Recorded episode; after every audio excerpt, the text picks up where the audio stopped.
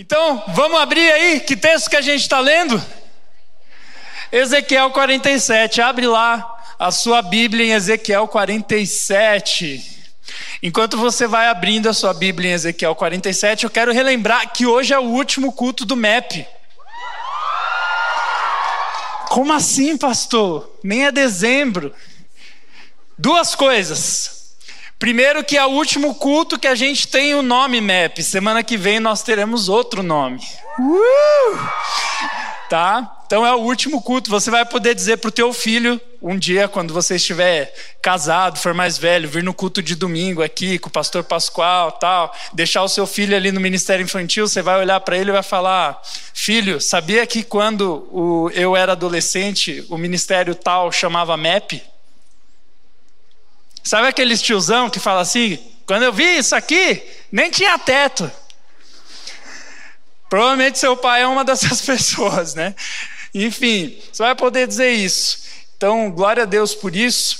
E também porque agora o MEP esse ano, uma das novidades que eu já estou adiantando, o MEP não para mais, nem em dezembro, tá? Vai virar o ano, nunca mais vai parar de ter culto aqui. Deus é bom, Deus é muito bom.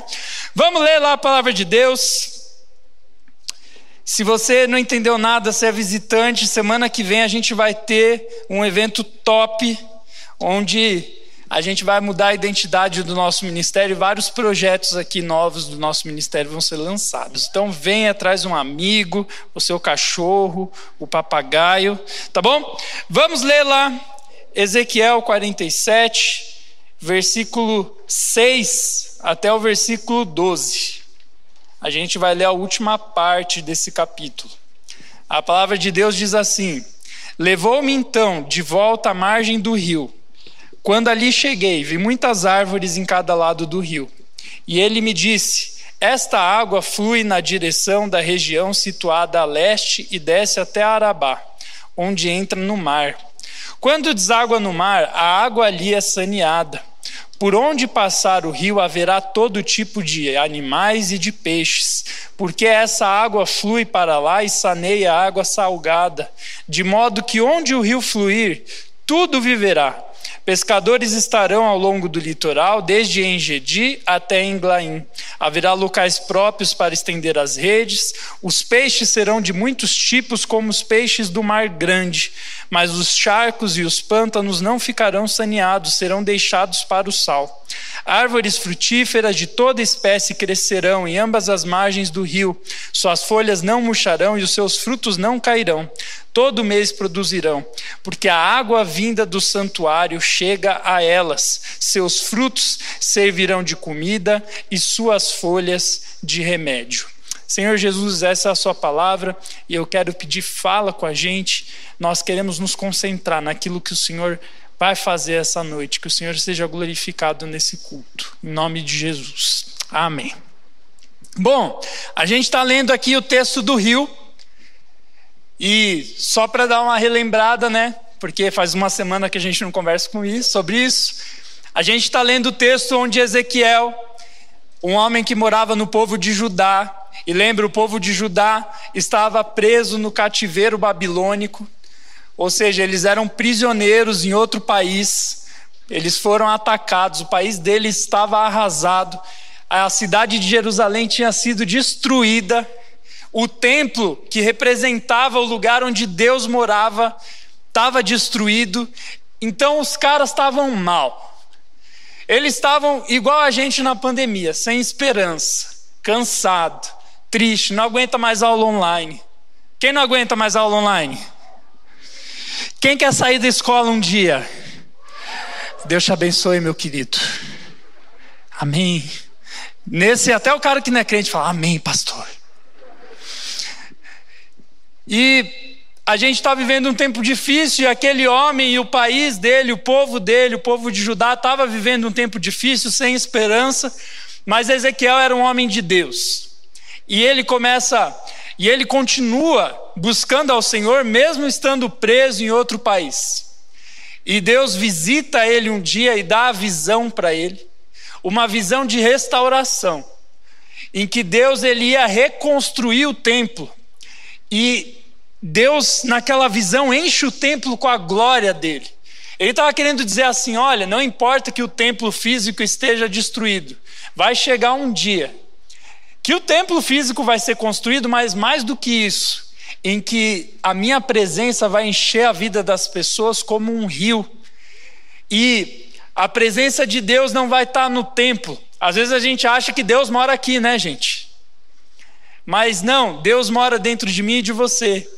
E ali foi uma das palavras onde Deus estava dizendo isso: olha, eu vou visitar aqueles que me buscarem e vai ser como um rio, que onde esse rio passa, ele leva a vida.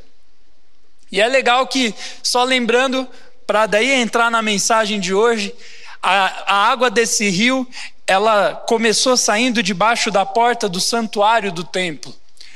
Por quê? Porque atrás, atrás da porta tinha um tangue, um tangue, ó, tinha um tanque, imagina uma piscina de tanque no templo, né? Enfim, tinha um tanque onde os sacerdotes eles se purificavam antes de fazer os rituais e de se encontrarem é, naquilo que Deus pedia para eles viverem a presença dele. E a água daquele tanque começa a esparramar, sair por debaixo da soleira da porta e começa a inundar e começa a virar um rio e vai virando um rio. E semana passada a gente viu que esse rio era profundo. E quando a gente estudou sobre a profundidade desse rio, o significado desse rio na Bíblia é a presença de Deus.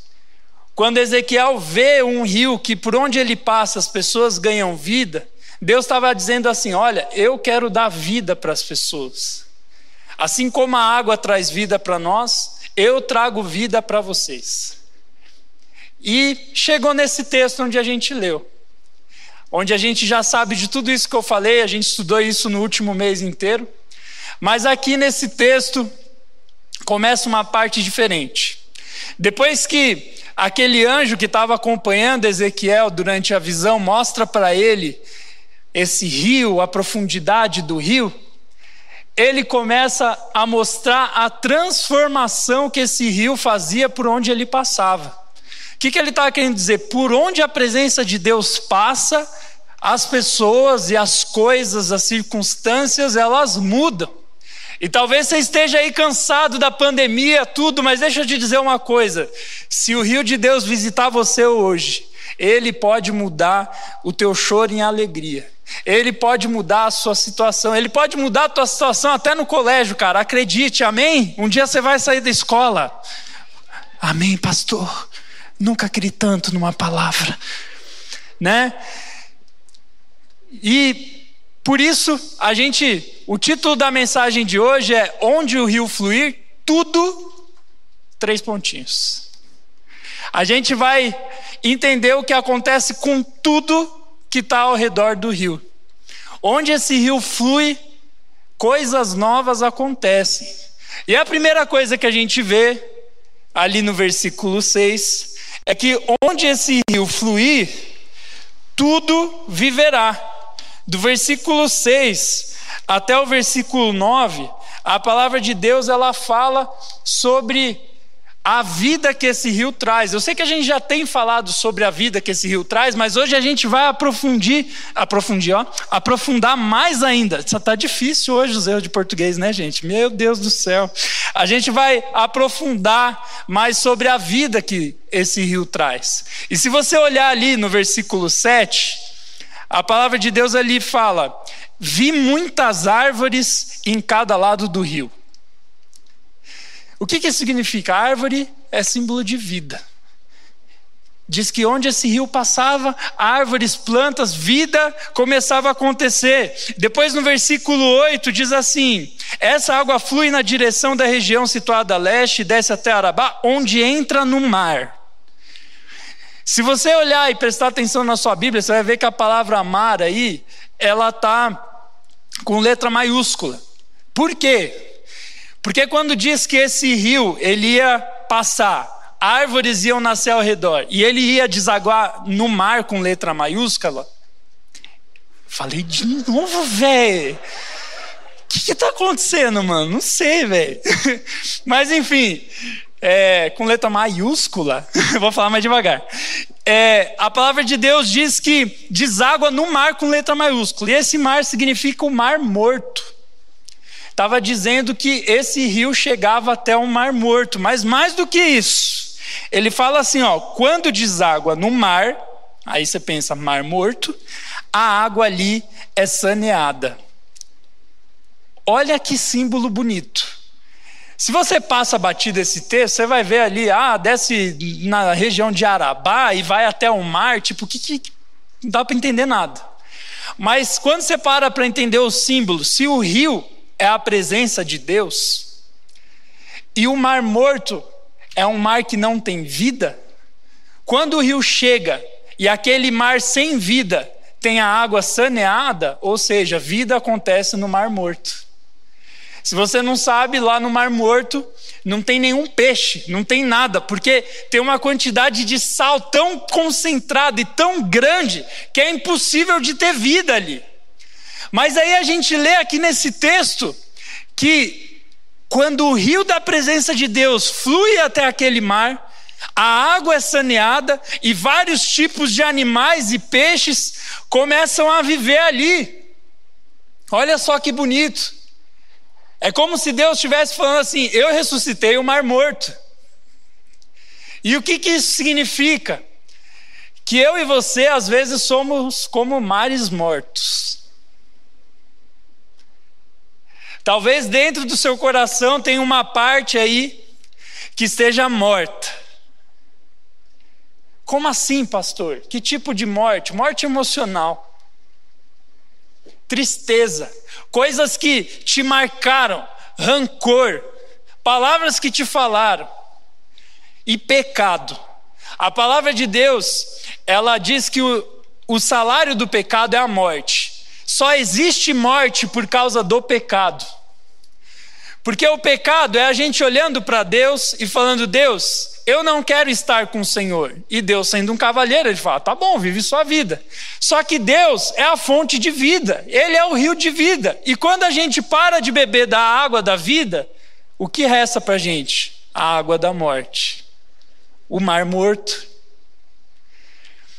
Mas a palavra de Deus diz que onde existe morte, se tem morte dentro de você e você falar assim: chega, eu quero vida, eu quero vida de Jesus. Jesus vem com o rio dele, faz rios de águas vivas surgirem de dentro de você. Ou seja, ele ressuscita as partes mortas do seu coração. E sabe, gente, tem um monte de gente morta aqui. Credo, pastor. Imagina aqueles filmes de terror. Eu vejo pessoas mortas. Mas tem gente que está morta aqui. Morta em pecado. Morta longe de Deus. Está longe da presença de Deus. E hoje Deus está querendo te ressuscitar, cara. Sabe, eu tinha um amigo, o nome dele, o apelido dele era Urso. Quem está aí na igreja há mais tempo deve, deve ter conhecido o Urso. Né? E o Urso, uma vez, é, ele foi trabalhar numa funerária. Cara, era muito engraçado ele contando essa história. Ele foi trabalhar numa funerária e ele disse ah, que queria ganhar uma grana e tal. Pô, primeira vez na profissão e tal, baita profissão, Deus abençoe quem faz isso. E aí ele chega lá e começa a mexer no defunto ali. Por quê? Porque tem que limpar o corpo antes do velório e tal. Ele foi lá fazer as paradas. E ele diz que chega uma hora, de repente, ele chega perto da boca do morto e ele sente assim. Ele falou, mano, você não tem noção, velho. Minha calça, se tivesse pronto, já era. Ele saiu berrando, cara. Meu Deus, tá vivo! Mas daí ele foi falar com o chefe dele, ele descobriu que mesmo depois de morto, a gente pode ter um pouquinho de ar no nosso pulmão. E dependendo da maneira que você encosta assim no defunto, sai um. Imagina, velho. Só que ele não sabia disso. E ele só sentiu. E sabe, gente, tem gente que tá igual esse defunto, só respira. Mas está morto. E cara, Jesus quer te trazer vida hoje. Sabe quantas vezes a gente está longe de Deus e a gente começa a perceber que a vida que a gente está levando não está levando a gente a algum lugar nenhum.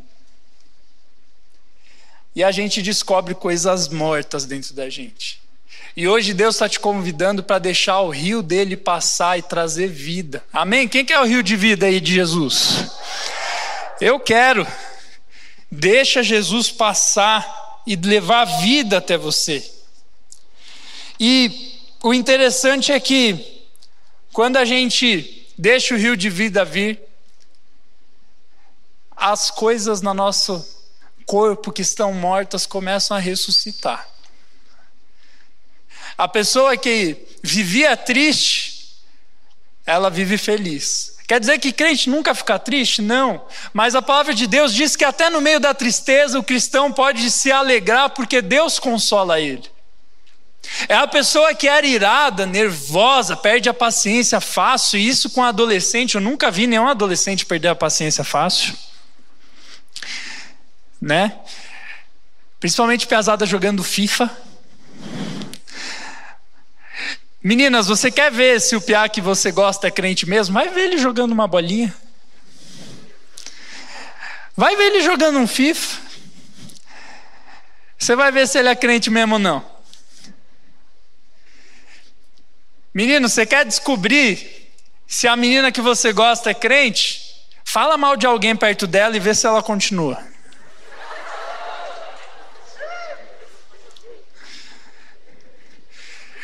Mas quando o rio de vida vem, a pessoa que só espalha mentira sobre os outros, ela começa a espalhar a vida. Uh, é isso aí, Mateusão! Glória! Deixa Jesus lavar sua boca, meu querido, minha querida. Ah, mas pastor, homem não faz fofoca? Faz, mas homem ele resolve a fofoca em três socos. E geralmente o pai ensina para o filho: quem dá o primeiro soco ganha. E geralmente é verdade. Mas, e tá errado também, né? Mas, cara, deixa o rio de vida passar. Deixa o rio de vida passar no seu computador, cara. Deixa o rio de vida passar no seu Twitter, mano. Ai, pastor, quer dizer que eu não posso desabafar? Pode, mas tem gente que parece que a vida é um desabafo. Que não tem nada de feliz. Cara, deixa o rio de vida passar, fala coisa boa. Fala coisa que acrescente na vida dos outros. Eu não estou dizendo para você ser um nerd. Que a pessoa está comentando lá, sei lá, o capítulo do Marcelo e fala: Oi, eu sou de Jesus.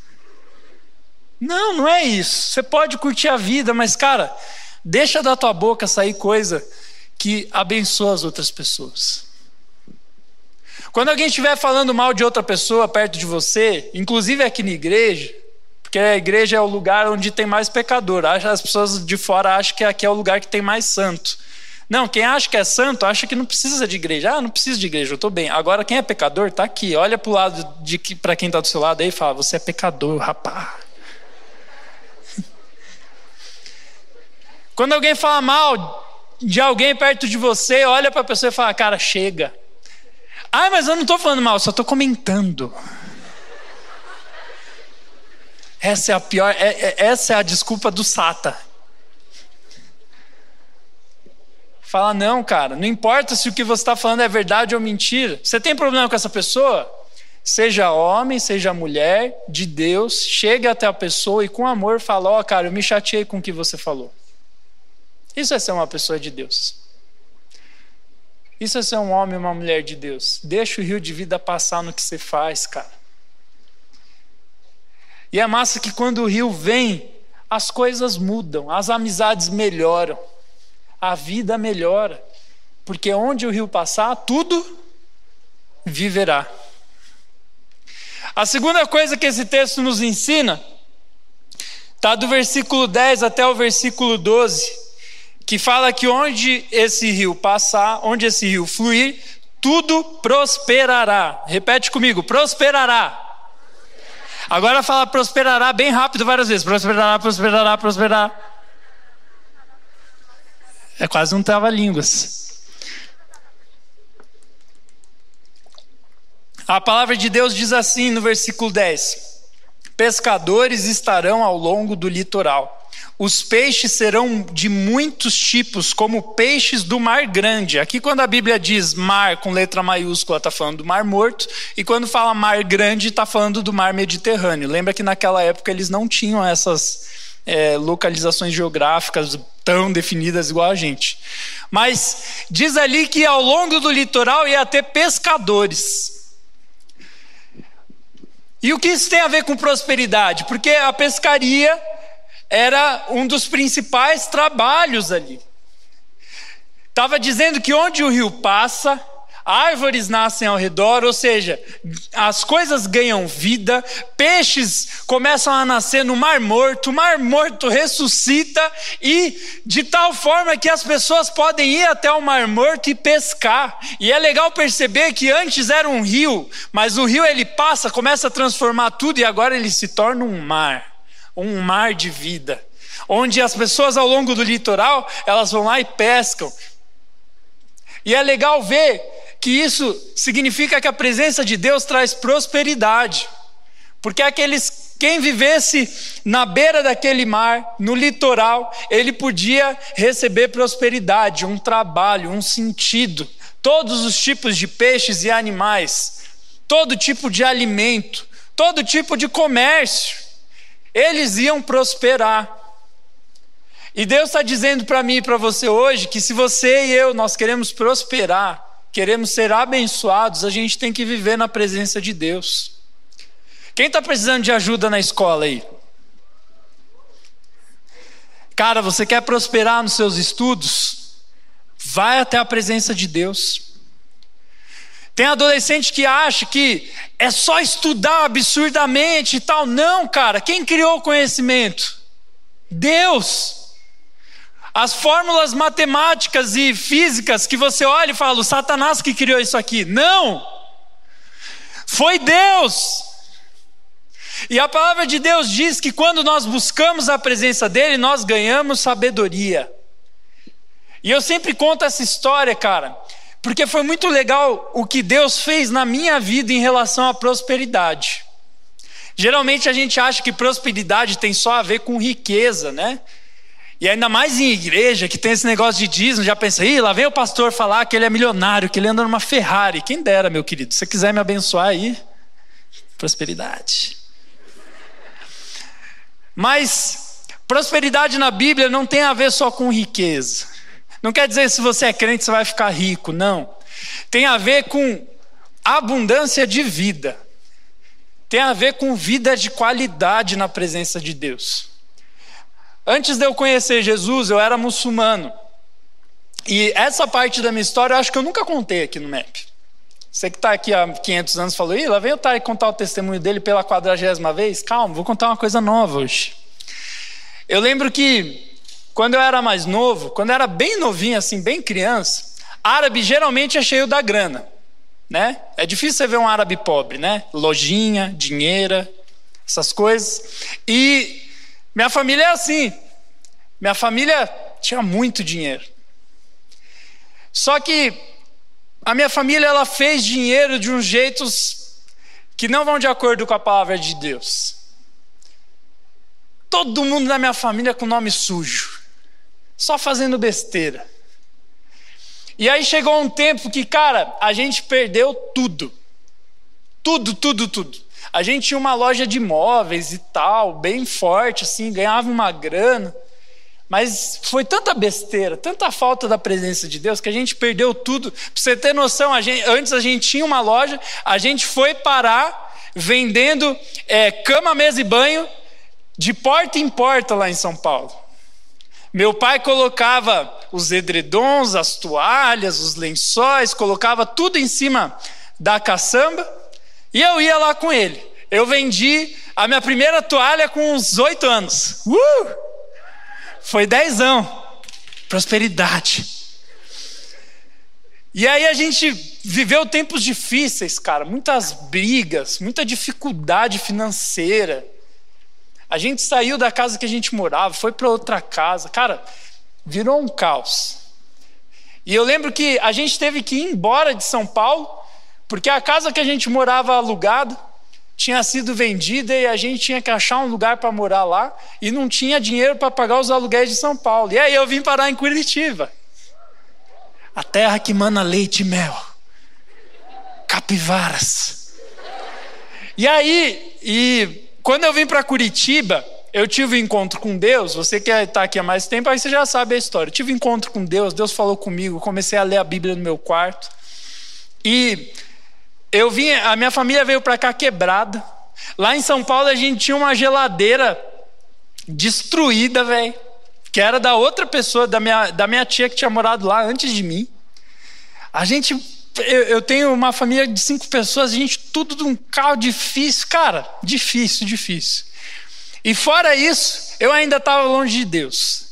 Estava querendo beijar as menininhas, estava na torcida organizada do Corinthians, uh, vai Corinthians. E aí, só fazendo besteira, cheguei aqui quase reprovado em português, matemática e todas as matérias existentes na face da terra. E aí, eu tive esse encontro com Deus. Eu fui até a presença de Deus, eu fui até o local onde o rio de Deus vem. E eu comecei a prosperar. No primeiro semestre que eu estudei aqui em Curitiba, depois que eu comecei a buscar a Deus, eu ganhei o troféu de melhor aluno da escola, cara.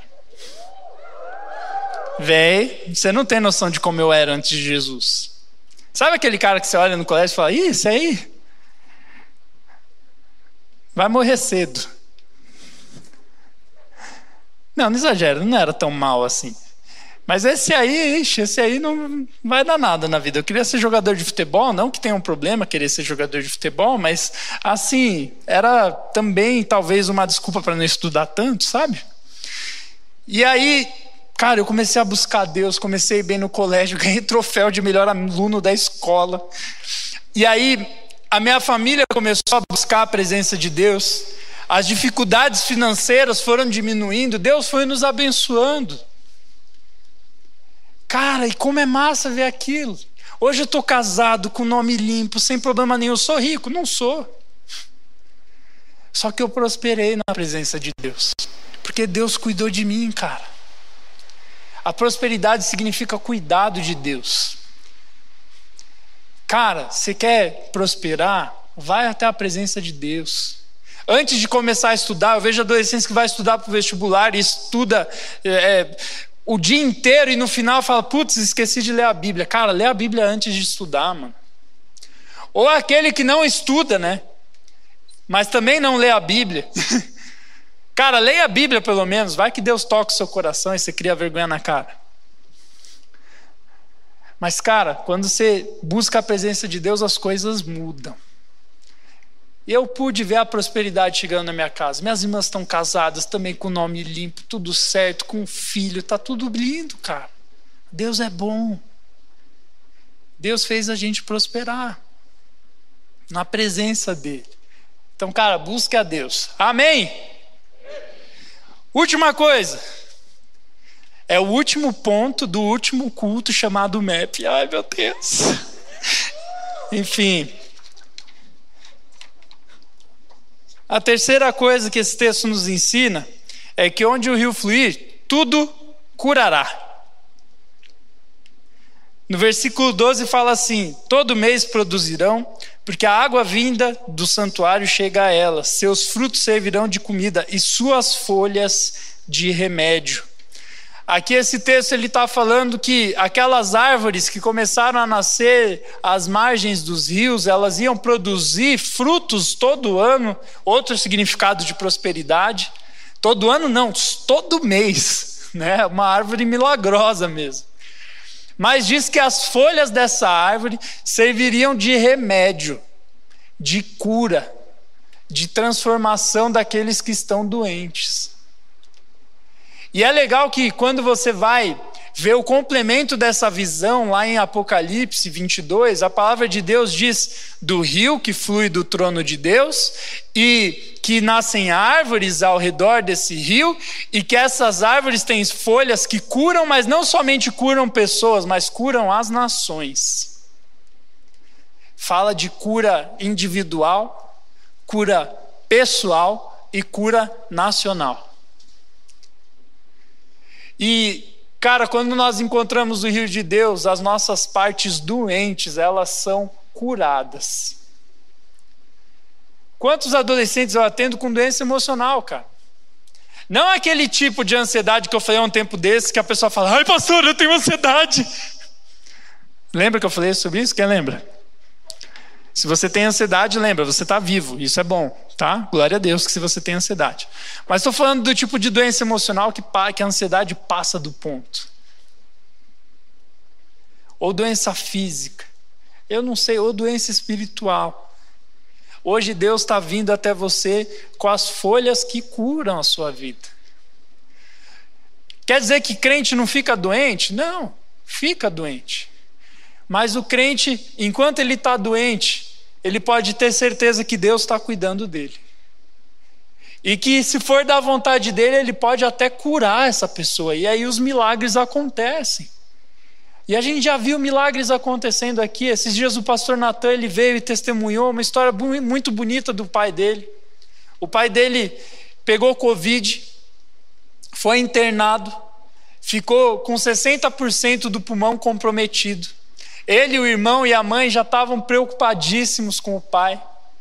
Estavam tristes. Eu liguei para eles, eles estavam mal, cara. Mas aí um dia o Natan decidiu orar com o irmão dele, o irmão dele aqui do MEP. Cadê o Gabrielzinho? Tá aí? Aí, meu guri. Se eu falar alguma coisa errada, aí me corrige, tá bom? Mas aí eles decidiram fazer uma vigília e começar a orar e pedir a cura do pai dele. E depois dessa vigília, o pai dele ele tinha feito como que é o nome, amor? Ah, tomografia, isso. Ele tinha feito tomografia e estava 60% do pulmão comprometido. De um dia para o outro, do nada, sumiu tudo. Você pode dar glória a Deus por isso, cara? E não é papo de pastor, não, ó. O filho dele está ali. Pode ir lá falar com ele. O cara foi curado. E sabe o que é mais louco? O Natan, em março do ano passado. Oi? Ah, no ano passado, não foi em março, tá bom. No ano passado ele recebeu uma palavra que em março desse ano, aí eu acertei, tá? Ele ia receber uma vitória. E foi em março desse ano que o pai dele foi curado. Cara, Deus é bom, velho. As folhas de cura estão aqui. O rio de Deus está passando aqui. Você precisa de cura? Arranca uma folha da árvore. E mais, é cura das nações. Gente, olha aqui para mim. A gente está num tempo muito politizado. E a gente está preocupado com esquerda, direita, diagonal, cambalhota. E a gente esquece que o que cura uma nação é Jesus.